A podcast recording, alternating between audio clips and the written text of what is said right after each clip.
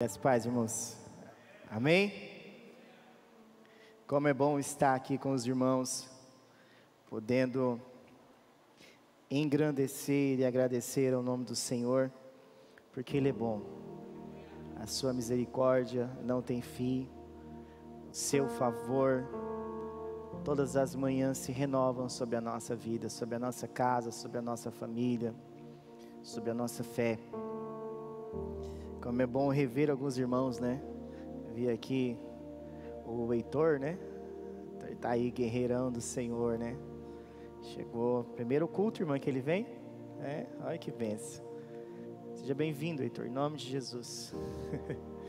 Tava lá, né? Ele é uma resposta das orações da igreja, né? Deus continua ouvindo as nossas orações, apesar de nós, né, irmãos? O Heitor é o filho do irmão da irmã Neia e do irmão Edervan, né? Que estava lá em Tangará, passou todo aquele processo. E o Senhor trouxe ele aqui como testemunha, né? Do poder dele, da graça dele. E eu quero compartilhar uma palavra de Deus com você nessa noite, com os irmãos aqui presentes, com os irmãos que estão, que não podem estar presentes, não podem estar presentes nesse culto e está lá em Gênesis, capítulo de número 13, versículo de número 1. Se você puder abrir sua Bíblia comigo em Gênesis, capítulo 13, versículo 1. Nós estamos falando sobre família. Nós estamos no mês de maio, né? dia 15 foi comemorado o dia da família. Então, é, durante o mês de maio, é chamado mês das noivas, né? Tem muitos casamentos, tinha pelo menos, né? Não sei como que tá essa questão agora. Está tudo diferente, né, irmãos? Está tudo diferente. Mas eu creio que o nosso Deus continua sendo o mesmo. E eu quero trazer aqui uma palavra para você e a sua família. E eu quero refletir com você sobre essa história dessa família, como foi na semana passada, como foi na outra semana que nós temos falado sobre família aqui. Então, todos encontrou, amém? Vamos lá. Saiu, pois, Abrão do Egito e foi para o Negueb, com sua mulher e com o que possuía. E Ló foi com ele. Abrão tinha enriquecido muito, tanto em gado como em prata e ouro. Ele partiu do Negueb em direção a Betel, indo de um lugar para o ao outro, até chegou a um lugar entre Betel e Ai onde já havia armado acampamento anteriormente e onde, pela primeira vez, tinha construído um altar. Ali Abrão invocou o nome do Senhor. Ló, que acompanhava Abrão, também possuía rebanhos e tendas, e não podiam morar os dois juntos na mesma região, porque possuíam tantos bens que a terra não podia sustentá-los. Por isso, surgiu uma desavença entre os pastores dos rebanhos de Abrão e os de Ló. Nessa época, os cananeus e os fariseus habitavam aquela terra. Então Abrão disse a Ló: Não haja desavença entre mim e você, ou entre os seus pastores e os meus pastores e os meus. Afinal, somos irmãos. Aí está a terra inteira diante de você. Vamos separar-nos. Se você for para a esquerda, eu irei para a direita. Se você for para a direita, eu irei para a esquerda. Olhou então Ló e viu todo o vale do Jordão, todo ele bem irrigado, até Zoar. Era como o jardim do Senhor, como a terra do Egito. Isto se deu antes de o Senhor destruir Sodoma e Gomorra Lá escolheu todo o vale do Jordão e partiu em direção ao leste. Assim os dois se separaram. Abraão ficou na terra de Canaã, mas Ló mudou seu acampamento para um lugar próximo a Sodoma, entre as cidades do vale. Ora, os homens de Sodoma eram extremamente perversos e pecadores contra o Senhor. Amém? Eu quero aqui falar com os irmãos essa semana eu eu tive eu ouvi uma frase que falou muito ao meu coração de um pastor bem conhecido, pastor Silas Malafaia, aonde ele dizia contra o pecado, né, uma mensagem contra o pecado e a respeito da igreja e de atitude de alguns que se denominam cristãos dos nossos dias, aonde ele usou a frase assim: a igreja aceita todos, mas não aceita tudo. E o Senhor falou comigo no texto também de 1 aos Coríntios, capítulo de número 6, versículo de número 12, que diz assim: Todas as coisas me são listas, mas nem todas convêm. Todas as coisas me são lícitas, mas eu não me deixarei dominar por nenhuma delas. Você pode repetir comigo? Todas as coisas me são lícitas, mas nem todas me convêm. Todas as coisas me são lícitas, mas eu não me deixarei dominar por nenhuma delas. Isso é uma verdade na sua vida? Isso é uma verdade na minha vida, irmãos? E nós estávamos aqui na oração da manhã, e eu estava ali no intervalo do culto pensando. Eu também, nós estamos lendo a carta aos Romanos, e lá na carta aos Romanos, no capítulo de número 12, no versículo de número 2, olha o que diz, Romanos capítulo 2, versículo 2. Foi nesse mesmo dia, aqui na manhã da madrugada, nós lemos Romanos capítulo 12, e quando eu cheguei em casa, eu assisti uma mensagem, uma, uma, pequena, uma pequena mensagem, e ele falou essa frase, e mexeu muito comigo. Olha o que diz Romanos capítulo 12, versículo 2. E não vivam conforme os padrões deste mundo, mas deixem que Deus os transforme pela renovação da mente para que possam experimentar qual é a boa, agradável e perfeita vontade de Deus. Eu vou ler de novo. Romanos capítulo 12, versículo 2. E não vivam conforme os padrões deste mundo, mas deixem que Deus os transforme pela renovação da mente, para que possam experimentar qual é a boa, agradável e perfeita vontade de Deus. Primeiro, nós falamos que todas as coisas me são listas, mas nem todas convêm.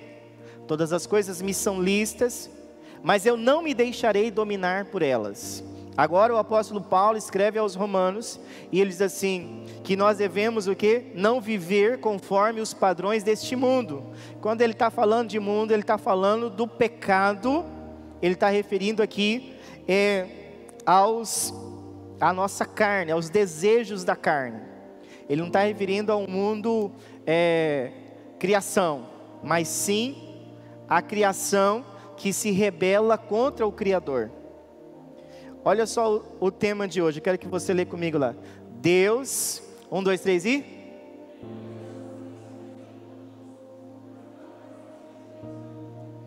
Você acha que isso é uma verdade ou uma mentira? Deus aceita todos, irmãos? Mas Deus aceita tudo? Tem diferença, não tem? Deus aceita todos aqueles que o buscam, mas Deus não aceita tudo o que oferecemos. Exemplo, na Bíblia tem vários exemplos. Um exemplo: dois irmãos, os dois oferecem culto a Deus, não oferece? uma oferta lá, o, o Caim oferta o produto da terra e o Abel oferta uma primícia, uma ovelha para Deus. Deus aceitou? Não. Aceitou a oferta de Abel, não a de Caim, o texto fala. E isso aborreceu muito o Caim. Quando quando a igreja de Jesus se posiciona contra o pecado, ela é reprovada pelo mundo. Ela é reprovada pelo pecado. Quer ver um exemplo, irmãos? Deus é amor. Você acredita que Deus é amor na sua essência? Quem acredita, levanta a mão, por favor. Porque eu não, eu não tenho como eu ver o seu rosto, então me ajuda aí levantando a mão. Mas esse Deus que é amor, ele só é amor ou ele tem outros atributos, outras outras características? Tem, não tem? Quer ver? Deus ama o mundo, que deu seu Filho unigênito para que todo aquele que nele crê não morra, mas tenha vida eterna. Mas o mesmo Deus que oferece o Filho para o perdão dos nossos pecados é o mesmo Deus que manda o ser humano pecador que não se arrepende do pecado para o inferno. O mesmo Jesus que fala em João 3,16 que Deus amou o mundo, que deu ele, em João capítulo 3, Jesus fala assim: que o mundo já está condenado quando não crê no Filho de Deus. Então, o mesmo amor de Deus por nós é o mesmo Deus também que é justo juiz. Só que nesse mundo, no padrão desse mundo, as pessoas não aceitam um Deus juiz, e só um Deus de amor, que passa a mão em cima dos pecados do ser humano. Deus aceita todos, mas não aceita tudo. Deus é imutável. Não significa porque eu sou um pecador, você é um pecador ou uma pecadora, que quando Deus te aceitou, que Deus vai aceitar eu e você viver no pecado, como se fosse normal. Isso nós fazíamos quando nós estávamos longe de Deus. Isso nós fazíamos quando nós não o conhecíamos. Isso quando nós não tínhamos nos entregado a Ele. Por isso que o apóstolo Paulo ele diz aos coríntios: todas as coisas me são listas, mas nem todas me convêm.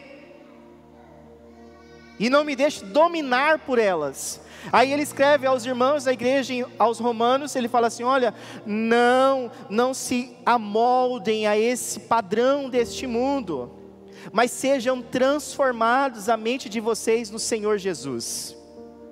Transformem a mente de vocês, para que quando a mente nossa for transformada, nós possamos experimentar a boa e agradável vontade de Deus. Só vai experimentar a boa e agradável vontade de Deus quem não vive no padrão deste mundo quem não vive como valores, os valores desse mundo, como prioridade, como Senhor do seu coração.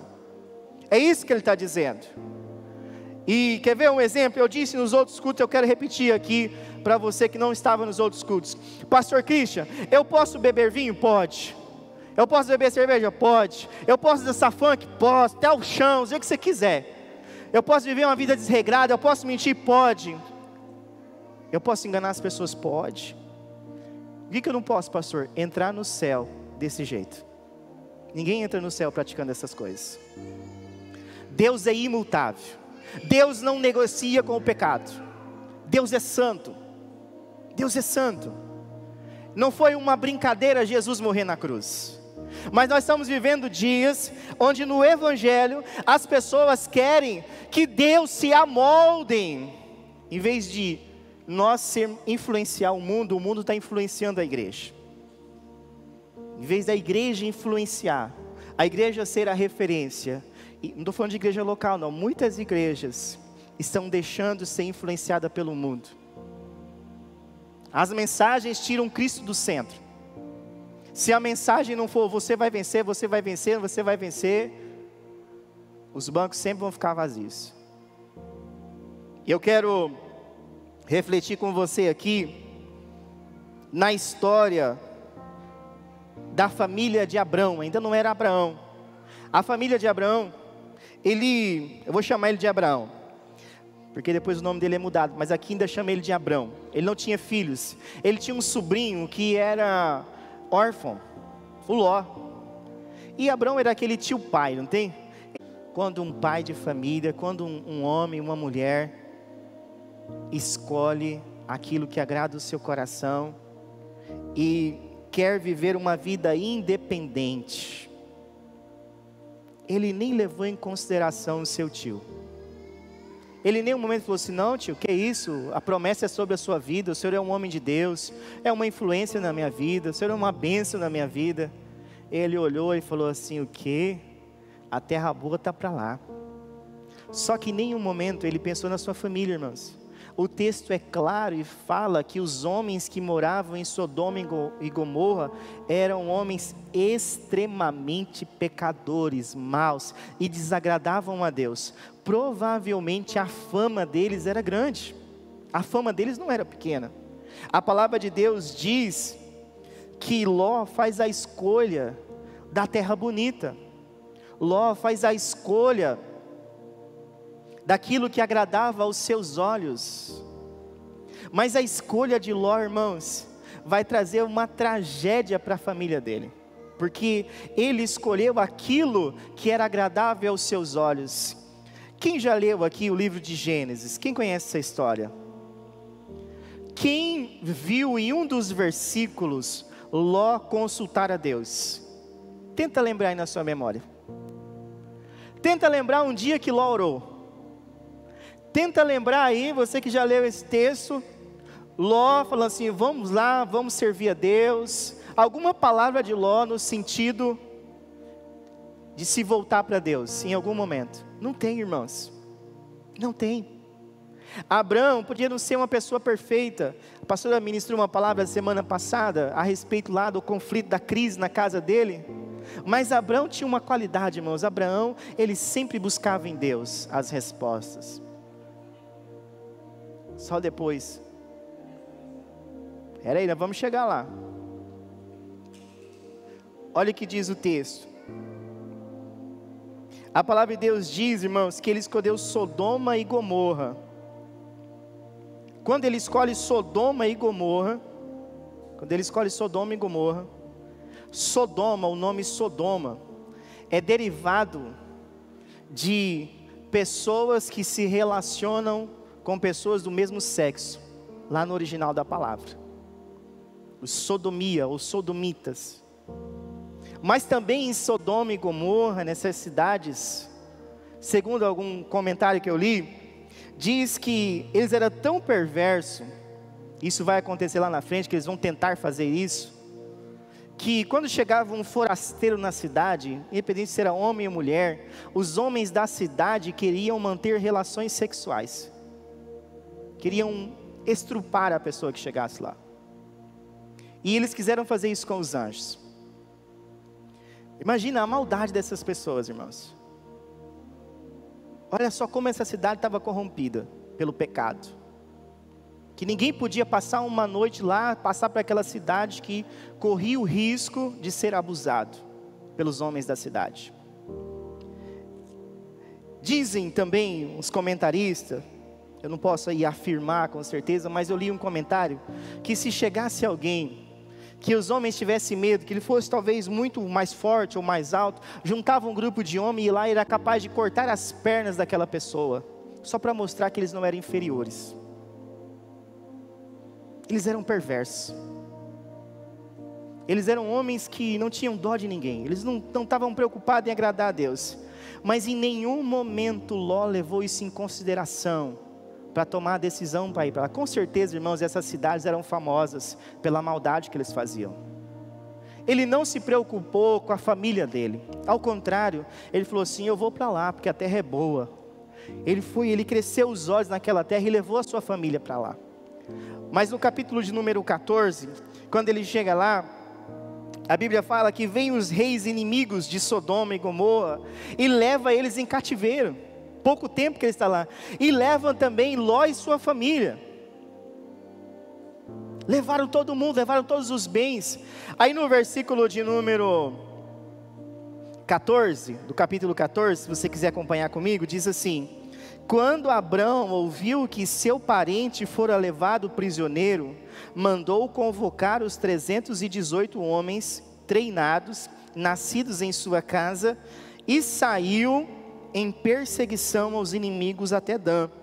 Atacou durante a noite em grupos e assim os derrotou, perseguindo-os até Obá, ao norte de Damasco. Recuperou todos os bens e trouxe de volta seu parente Ló, com tudo o que possuía, com as suas mulheres e o restante das, dos prisioneiros. Olha só o que aconteceu aqui. Abraão, ele podia falar assim: Ló fez a escolha dele. Agora ele que se vira com o problema dele. Ele não escolheu ir para Sodoma e Gomorra? Ele não escolheu a terra melhor?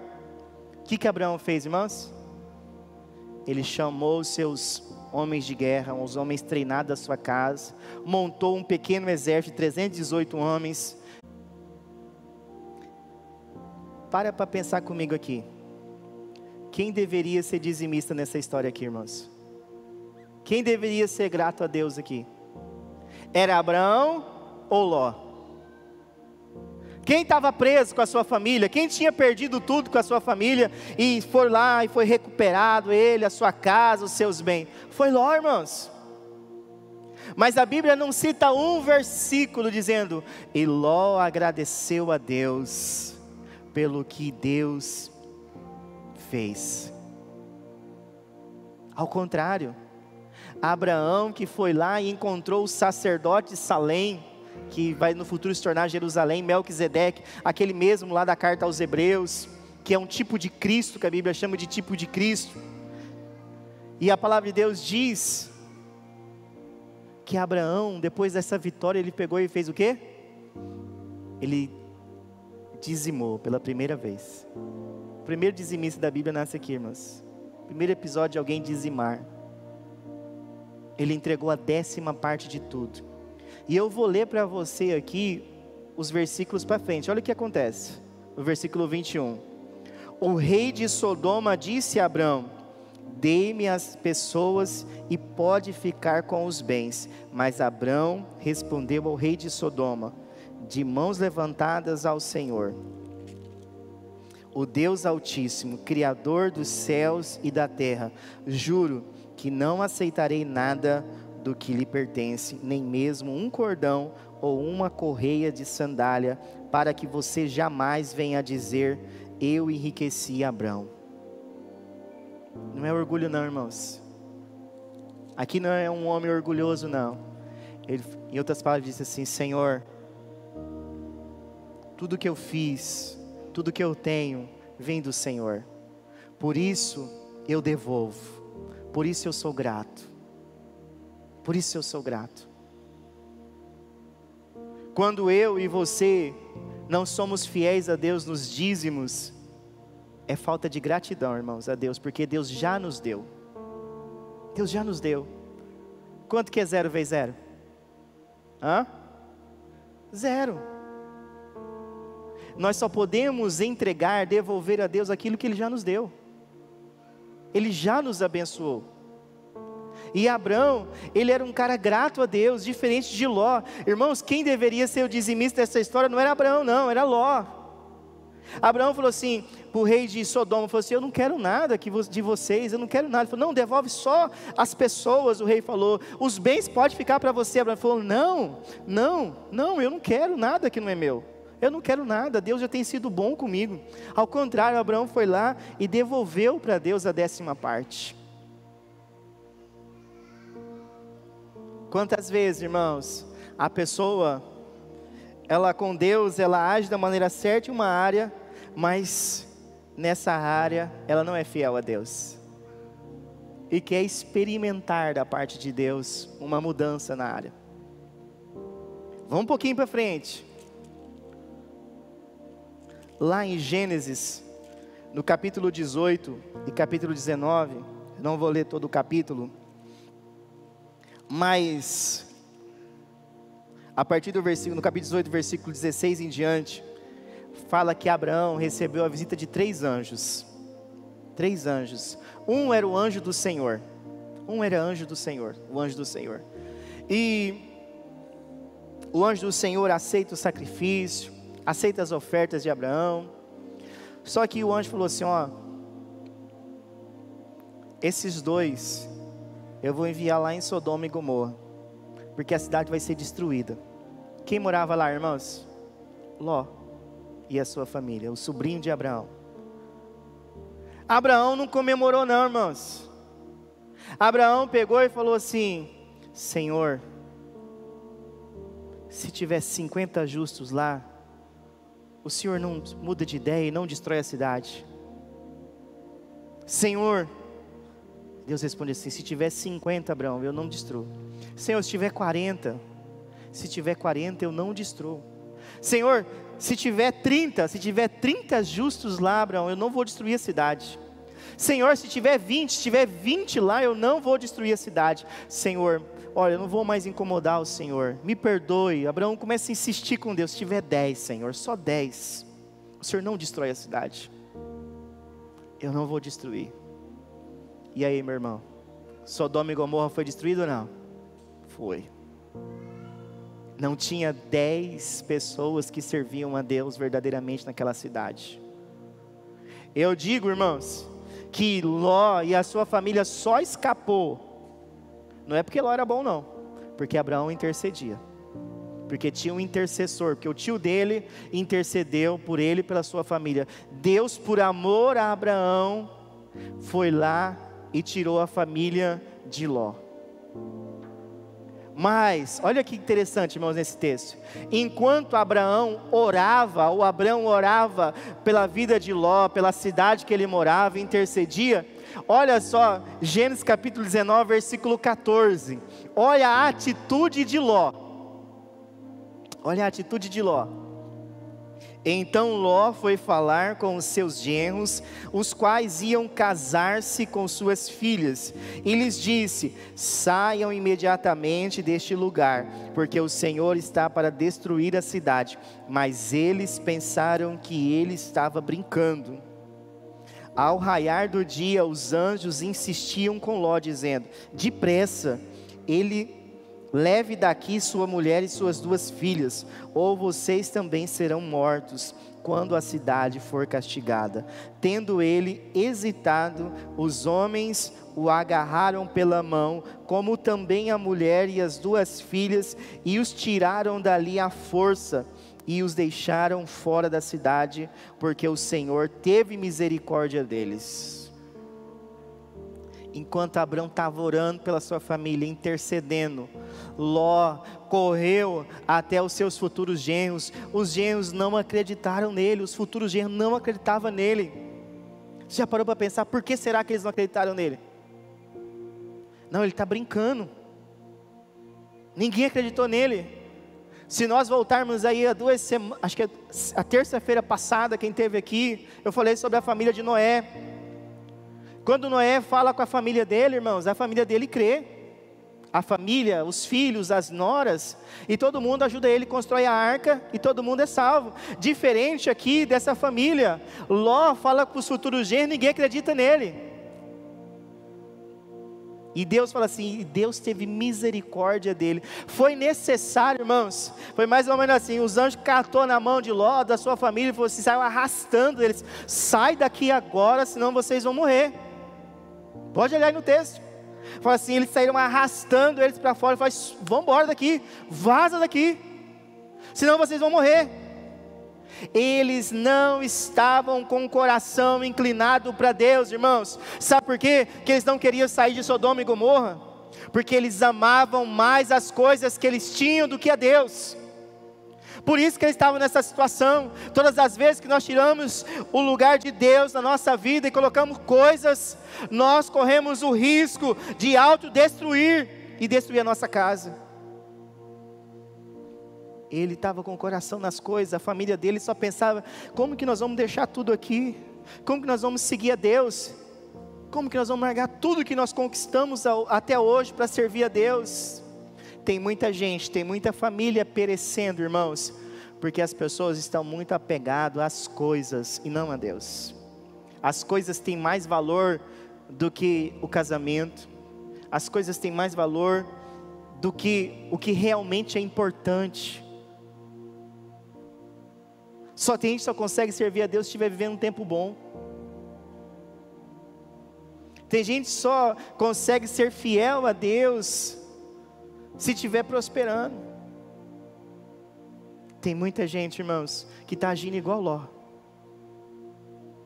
Deus aceitou, Deus queria a família de Ló, irmãos. Nenhum lugar você vai encontrar falando que Deus não queria eles. Mas eles queriam chegar a Deus de qualquer maneira. Olha lá se queriam, né, irmãos? O texto fala que eles nem queriam sair da cidade que ia ser destruída, que foi necessário os anjos. Você já parou para imaginar as cenas? Já tinha reparado quando você leu esse texto que os anjos saem arrastando eles para fora? Quer ver prova que eles estavam tão apegados às coisas que eles tinham? Está aqui no versículo de número 26. Olha o que acontece. Versículo de número 26. Mas a mulher de Ló olhou para trás e se transformou numa coluna de sal. A mulher de Ló, os anjos falou assim, ó, ninguém olha para trás. Vamos embora, vamos direto. Vão para onde eu estou mandando vocês, vão lá para as montanhas. Mas o texto diz que no meio do caminho, a mulher dele quis voltar para trás. Abraão estava vendo de longe a cidade, não era só uma questão de olhar, mas ela desejou voltar. Tem muita gente, irmãos, querendo voltar para trás na fé. E se voltar para trás, se recuar, vai virar estátua de sal vai paralisar, meu amado. Tem muita gente se apegado mais às coisas desse mundo do que a Deus.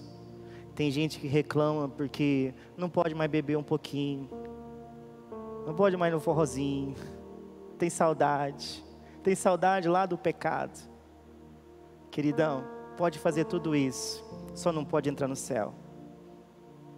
Só não pode entrar no céu vivendo uma vida que desagrada a Deus. Ninguém consegue. Jesus falou que a porta é estreita e poucos vão entrar por ela. Ou a igreja do Senhor Jesus, moderna, contemporânea, se amolda a palavra, ou ela não vai desfrutar das promessas de Deus que são eternas. Ela vai experimentar muita coisa nesse mundo, mas menos aquilo que é mais importante, que Jesus falou assim: alegrem-se porque o vosso nome está escrito no livro da vida. Você não vai ver Jesus falar assim, fica alegre porque alguém foi curado, porque um demônio saiu, não. Mas você vai ver Jesus falar na Bíblia, fica alegre, fica alegre, porque o seu nome está escrito no livro dos salvos. A maior alegria da igreja, irmãos, é saber que o seu nome está escrito no livro da vida, no livro da salvação. Sabe, irmãos, nesses dias aí que passaram, nós sempre estamos falando aí, alguns lugares ainda estão passando né, não podem nem se reunir. Nesses dias que passaram, muita gente esfriou na fé. Eu fico pensando, será que esfriou mesmo ou já estava frio? Ou já estava no piloto automático? Será que esfriou ou estava no piloto automático na fé?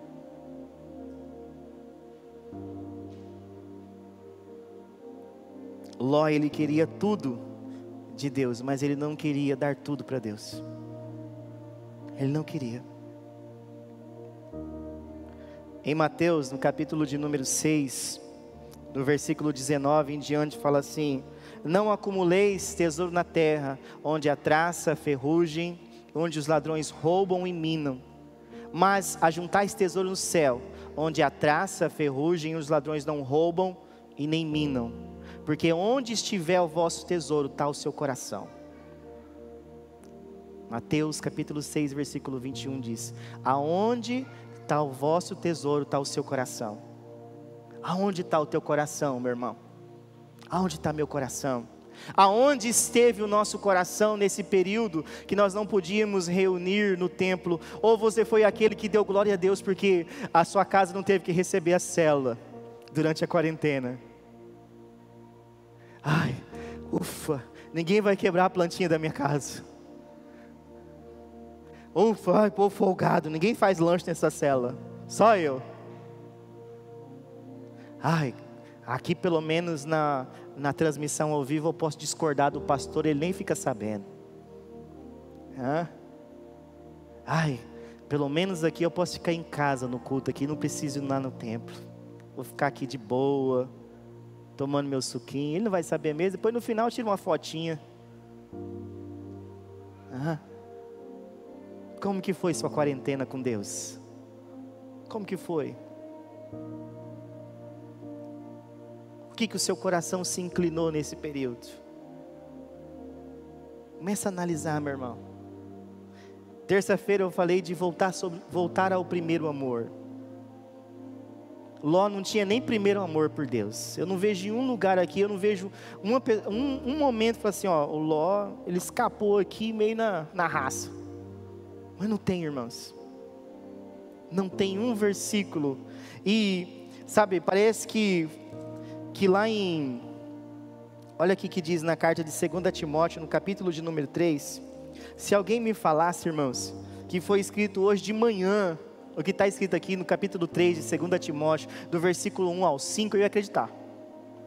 Que parece que, que o apóstolo Paulo teve hoje de manhã no mundo atual e escreveu isso aqui. Olha o que, que ele fala a respeito dessa geração, a respeito desse tempo que nós estamos vivendo. Saiba disto, nos últimos dias sobrevirão tempos terríveis. Homens serão egoístas, avarentos, presunçosos, arrogantes, blasfemos, desobedientes aos pais, ingratos, ímpios, sem amor pela família, irreconciliáveis, caluniadores, sem domínio próprio, cruéis, inimigos do bem, traidores, precipitados, soberbos, mais amantes dos prazeres do que amigos de Deus, tendo aparência de piedade, mas negando o seu poder, afastem-se destes também. Não parece que ele está vivendo nossos dias aí quando ele escreve isso, irmãos? Tem alguma semelhança com os nossos dias, o que ele fala aqui? Tudo, irmãos. Parece que Paulo esteve hoje de manhã e falou assim: Pastor, eu vou escrever para o pastor Cristo lá, e você lê lá no culto tá, o que está acontecendo nos dias de vocês. Mas não, irmãos, isso aqui foi escrito há milhares de anos atrás. Nós estamos vivendo um tempo onde as pessoas estão mais querendo se moldar, tomar a forma desse mundo, do que obedecer a Deus. Eu assisti um filme de comédia com a minha família, e ali uma pessoa bem extrovertida, e ela pegou a mão de todo mundo e começou a fingir que estava lendo. E parou aquele monte de gente em volta para ouvir as previsões. E eu olhei para a pastora e falei assim: as pessoas acreditam em alguém que diz que lê a mão, mas não acreditam na palavra de Deus. Tem coragem de falar que a Bíblia não é a palavra de Deus e tem coragem de acreditar numa pessoa igual ela, que fala assim: olha, essa linha aqui, não sei o que, que vai acontecer isso. As pessoas, irmãos, quem conheceu alguém aqui que ficou com medo de morrer? Ninguém? Você não conheceu ninguém ficou com medo de morrer nesses dias? Hã? Se eu falar, eu ouvi de muita gente com medo de morrer. Quem aqui teve medo de morrer? Seja sincero, de Covid-19. Sabe o que, que acontece, irmãos? a humanidade, o mundo inteiro está assustado, irmãos. É o mundo inteiro. TV parece terrorista, né? Jornal está parecendo terrorismo, assustando o povo. Mas as pessoas têm medo de morrer, mas as pessoas não têm medo de ir para o inferno. As pessoas só têm medo de morrer, mas não têm medo de falar assim: o que, que vai acontecer comigo depois que eu morrer? Porque morrer, irmãos, todos vão morrer. Todos vão morrer. Só se Jesus voltar antes de arrebatar a igreja.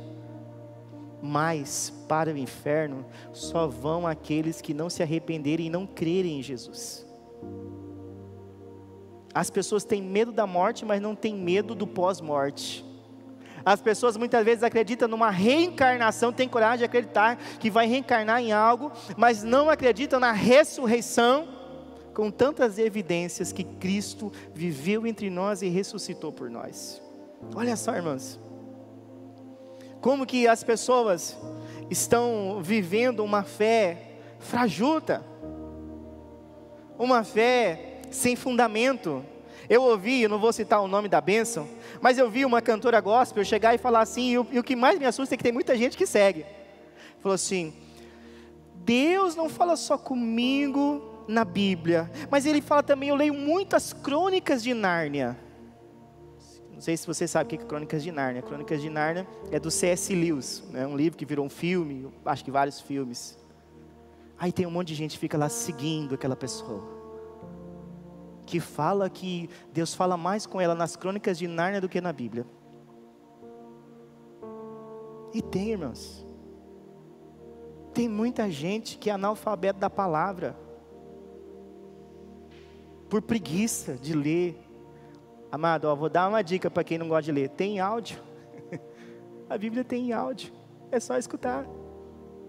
Tenho certeza, se você tirar um tempo a sós com Deus diário, você não vai dar cabeçada como Ló deu. Ló só andou longe de Deus, Ló passou a vida desobedecendo a Deus. E o final dele, ele perdeu. Ló, ele, ele aos olhos dele, ele tomou a decisão certa, ele escolheu o melhor lugar. Mas foi ali foi a destruição dele da sua família. Porque ele escolheu a vida independente de Deus quer fracassar, seja independente de Deus. Não pense primeiro no Senhor. Tome decisão sem orar. Tem, tome decisões importantes sem consultar a Deus. É só tomar, começar a tomar decisão sem consultar a Deus. Você vai ver onde você vai parar, onde eu vou parar. Amado, servir a Jesus não significa que você não vai passar luta, não. Mas eu acredito que luta sem Jesus é muito mais difícil. É muito mais difícil sem Ele é andar sozinho. Ló começou a andar sozinho. Ló, infelizmente, está registrado que o final dele, sabe o que foi? Ele ficou isolado com as suas duas filhas, e as filhas embebedaram ele. Uma dormiu com ele uma noite, ficou grávida dele, a outra dormiu com ele outra noite, ficou grávida dele. Agora imagina ele, quando ele viu as filhas, a barriga das filhas crescerem, e ele fala assim: Ué, vocês estavam grávidas, eu não sabia quando ele saiu lá. E elas falaram: Pai, é seu. Sabe por que, irmãos, que isso aconteceu? Porque Ló sempre andou longe de Deus. Ló não tem um versículo que fala que ele cultuou a Deus. Nem quando ele voltou, irmão Hélio, ele não agradeceu a Deus. Ele não agradece a Deus em nenhum momento. Não tem um versículo. Eu já li esse texto várias vezes. Não tem um versículo aonde Ló fala assim: Obrigado, Deus.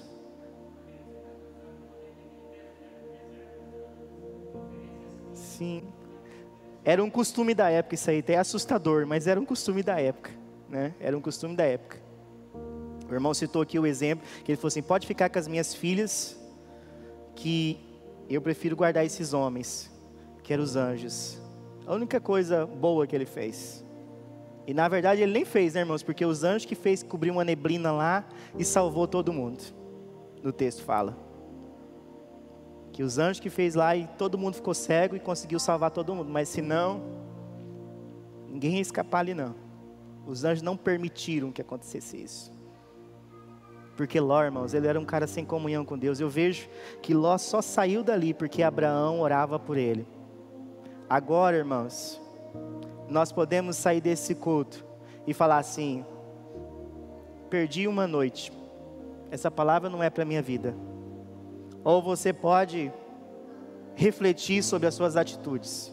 Eu também, eu me coloco nesse lugar também. Primeira palavra é para a minha vida. Ou eu posso refletir e olhar aonde eu não estou obedecendo a Deus, para que eu não seja o próximo da lista, para que eu não venha terminar, fracassar. Ele começou bem, mas terminou muito mal. Ele começou com, caminhando com o homem da promessa, irmãos, o Abraão. O homem que tinha todas as promessas de Deus na sua vida. E terminou num lugar isolado, com as duas filhas grávidas dele, para não acabar o nome dele. Não adianta começar bem e terminar mal. Nós temos que lembrar do apóstolo Paulo, que fala que combateu o bom combate, cumpriu, guardou a fé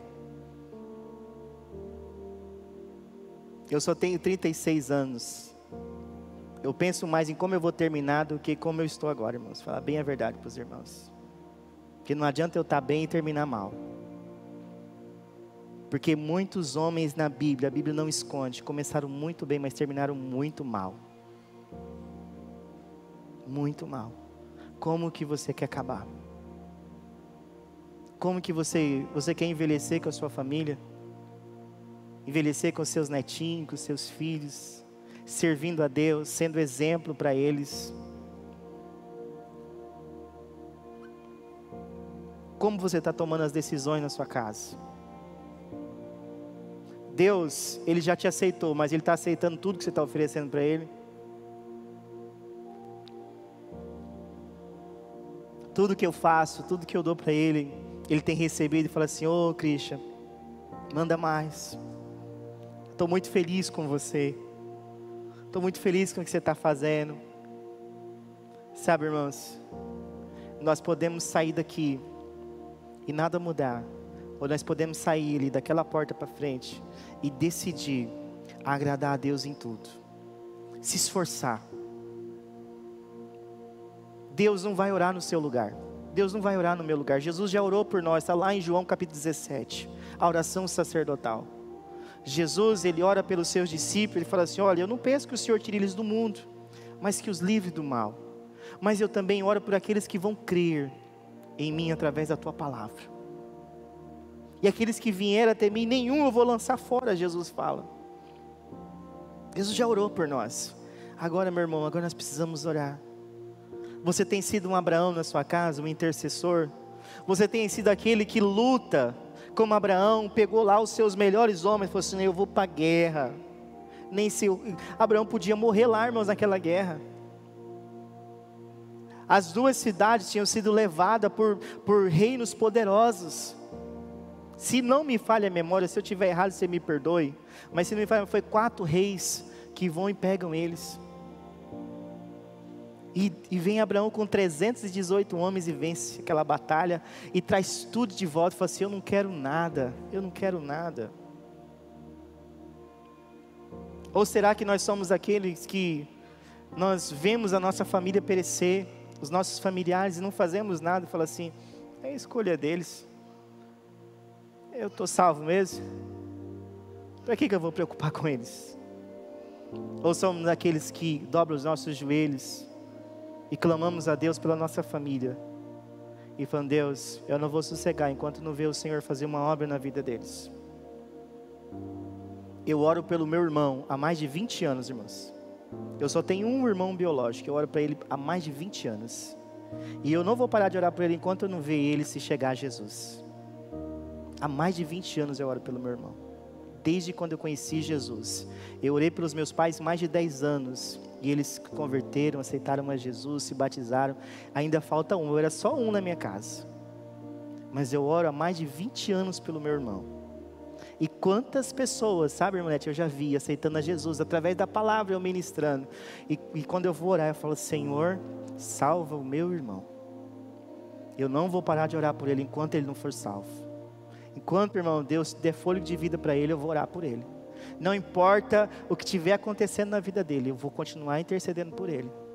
Porque eu entendi com Abraão, irmãos, que eu posso ser um intercessor pela minha família.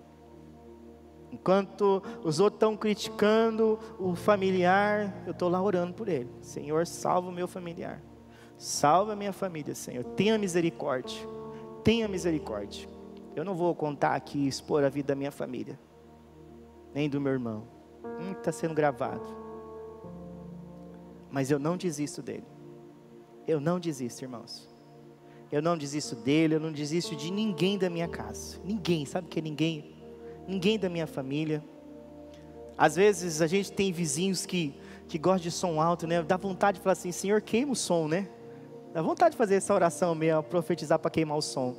Aí eu lembro e falo assim, não, Senhor, salva, tenha misericórdia. Tenha misericórdia. Eu quero convidar você, querido, a ficar de pé em nome de Jesus.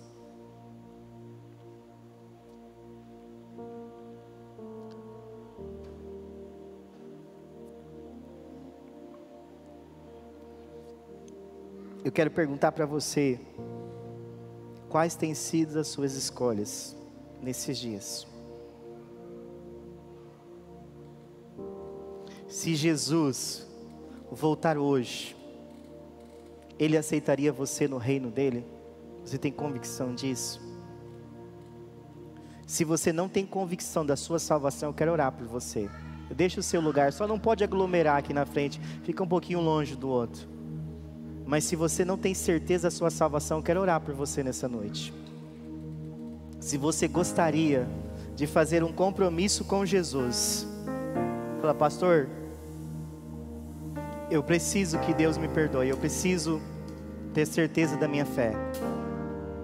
Eu quero orar por você, você que ficou com medo de o mundo acabar esses dias, porque você não tinha certeza da sua salvação. Sabe por que eu estou te chamando aqui? Porque Jesus fala assim: aquele que me negar diante dos homens, eu vou negar diante do Pai. Se você não tiver coragem de professar sua fé diante das pessoas, Jesus fala assim: como que você quer que eu te apresente ao Pai? Não importa a sua idade, não importa o que você fez, mas se você não tem certeza da sua salvação, eu quero orar por você. Se, sabe, irmãos, a gente vem no culto e parece que alguém contou a nossa vida para o pregador, não é assim? Se hoje foi essa noite na sua vida, eu quero orar por você. Se você não tem tido as atitudes de Abraão, você não tem sido intercessor, você não tem sido como Abraão, lutou pela sua família, mas as suas, as suas escolhas parece só tem prejudicado a sua casa. Nós estamos orando pelas famílias esse mês. Eu quero orar por você.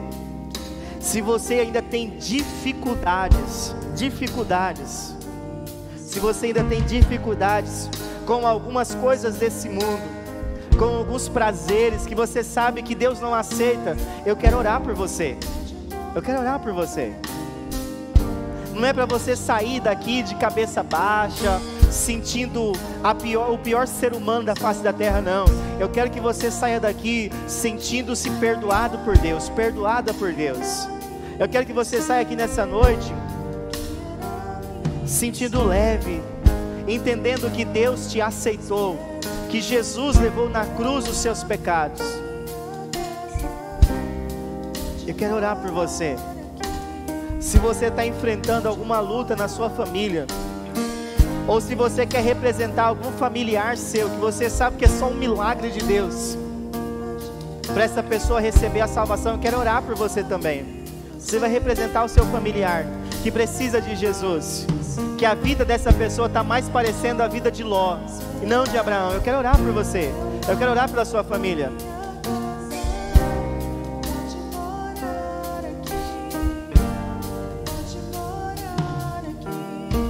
Senhor, em nome de Jesus, eu te peço pela vida dos meus irmãos, ó Pai, aqui nessa noite, ó Deus, que com muita coragem, ó Deus, e fé, vieram aqui à frente, ó Deus, crendo, ó Deus, naquilo que o Senhor pode fazer na vida deles, ó Pai. Em nome de Jesus Cristo, o teu filho que é rei é Senhor, perdoa os nossos pecados perdoa as nossas falhas. Senhor, em nome de Jesus, eu oro por essa família aqui representada, ó Deus, por esse familiar que ainda não te conhece, ó Deus. Em nome de Jesus, ó Pai, eu quero unir a minha fé com essa pessoa, ó Deus, que está pedindo pelo seu ente querido, que ainda não conhece Jesus, que precisa de libertação, precisa de salvação, ó Deus que tem vivido uma vida como Ló, distante dos seus projetos, distante, ó Pai, da tua vontade. Senhor, que nenhum dos nossos familiares venham se perder, Senhor. Deus, eu oro pelos familiares dos irmãos que estão assistindo.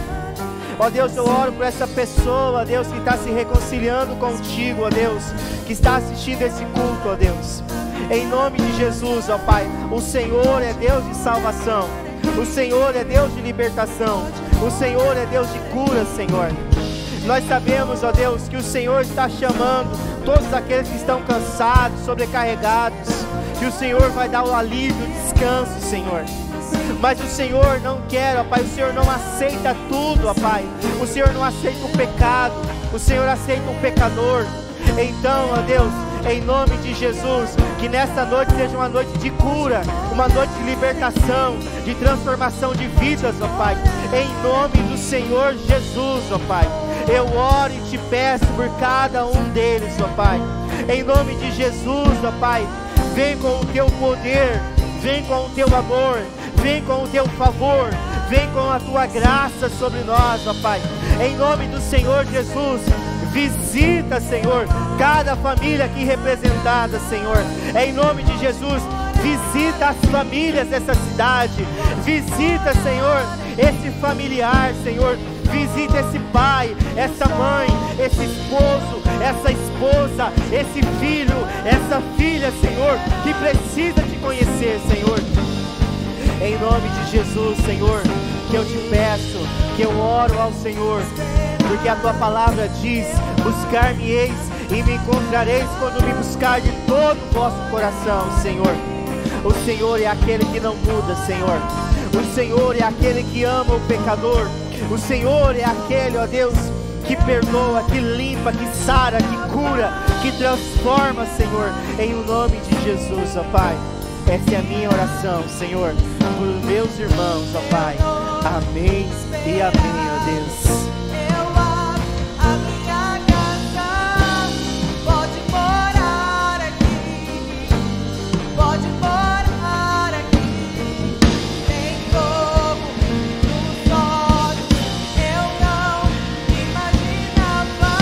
Fala para ele o porquê que você está aqui na frente. Fala para ele. Abre o seu coração para o Senhor nessa noite. Diga para ele. Diga para ele. Abre o seu coração para Deus. Rasga o seu coração para Deus nessa noite. Se você não se sente perdoado, peça perdão para Ele. Se você precisa ser curado, peça que Ele venha te curar. Se você se encontra fraco na fé, frio na fé, peça para Ele aquecer o seu coração. Peça para Ele nessa noite. Peça para Ele, clama a Ele. Clama a mim, responder-te-ei, anunciar-te-ei coisas grandes, ocultas que não sabes. Pedi, pedi, dar-se-vos-á. Batei, batei, abri-se-vos-á. Fala com Ele. Abre o seu coração para Deus nessa noite. Rasga o seu coração para Ele. Deus Todo-Poderoso. Estou só te esperando. Vem, vamos cantar.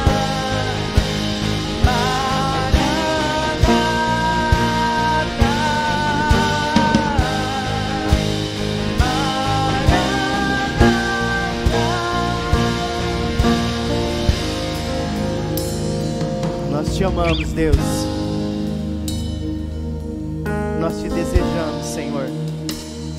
Nós desejamos o Senhor em todo o tempo, na nossa casa, na nossa vida, na nossa família, Deus. Não nos deixe, Deus, nos afastarmos do Senhor, ó Pai. Não nos deixe, Senhor, nos afastar da tua presença. Não nos deixe, ó Deus, não deixe, ó Deus, que o nosso coração venha se inclinar para o pecado, para as coisas deste mundo como se fosse boa, Senhor. Atrai o nosso coração ao Senhor, ó Pai. Atrai a nossa vida para a tua palavra, Senhor. Atrai, Senhor, nosso coração para os pés da cruz de Cristo, ó Deus. Atrai, Senhor, no nosso coração o teu espírito, Senhor. Enche-nos, ó Pai, com o teu espírito. Derrama do teu favor sobre nós. Derrama da tua misericórdia, ó Deus. Porque nós somos falhos, nós somos pecadores, ó Pai. Mas nós, nós sabemos que o Senhor é um Deus bondoso, um Deus misericordioso, um Deus que ama o pecador. E nós não fomos criados, ó Deus, para ir para o inferno, ó Deus. O Senhor nos criou para o louvor da tua glória. O Senhor nos criou, ó Deus, e nos formou, ó Deus, a sua imagem, a sua semelhança, para engrandecer o teu nome, para viver para o Senhor e para passar uma eternidade contigo, Senhor. É em nome de Jesus, esta é a minha oração, Senhor. Esse é o meu clamor pela minha vida, pela vida dos meus irmãos, ó Pai. Em nome de Jesus. Amém e amém, ó Deus. Amém, meus irmãos. Você pode voltar para o seu lugar.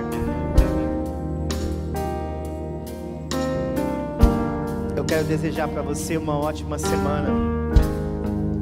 E que o Espírito Santo de Deus te ajude nas suas escolhas.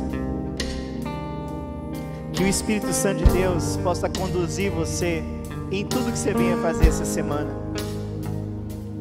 Para que você possa experimentar a boa, agradável vontade de Deus.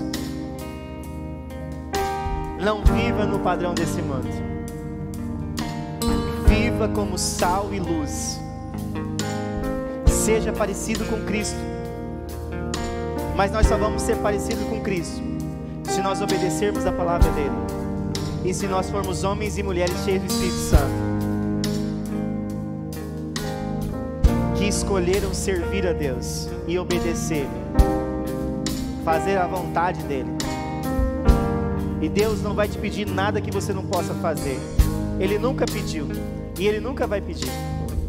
Tudo que está registrado aqui é possível praticar, irmãos. O mais difícil Jesus já fez na cruz. Vamos falar nossa frase? Um, dois, três e. Em Jesus somos mais que vencedores.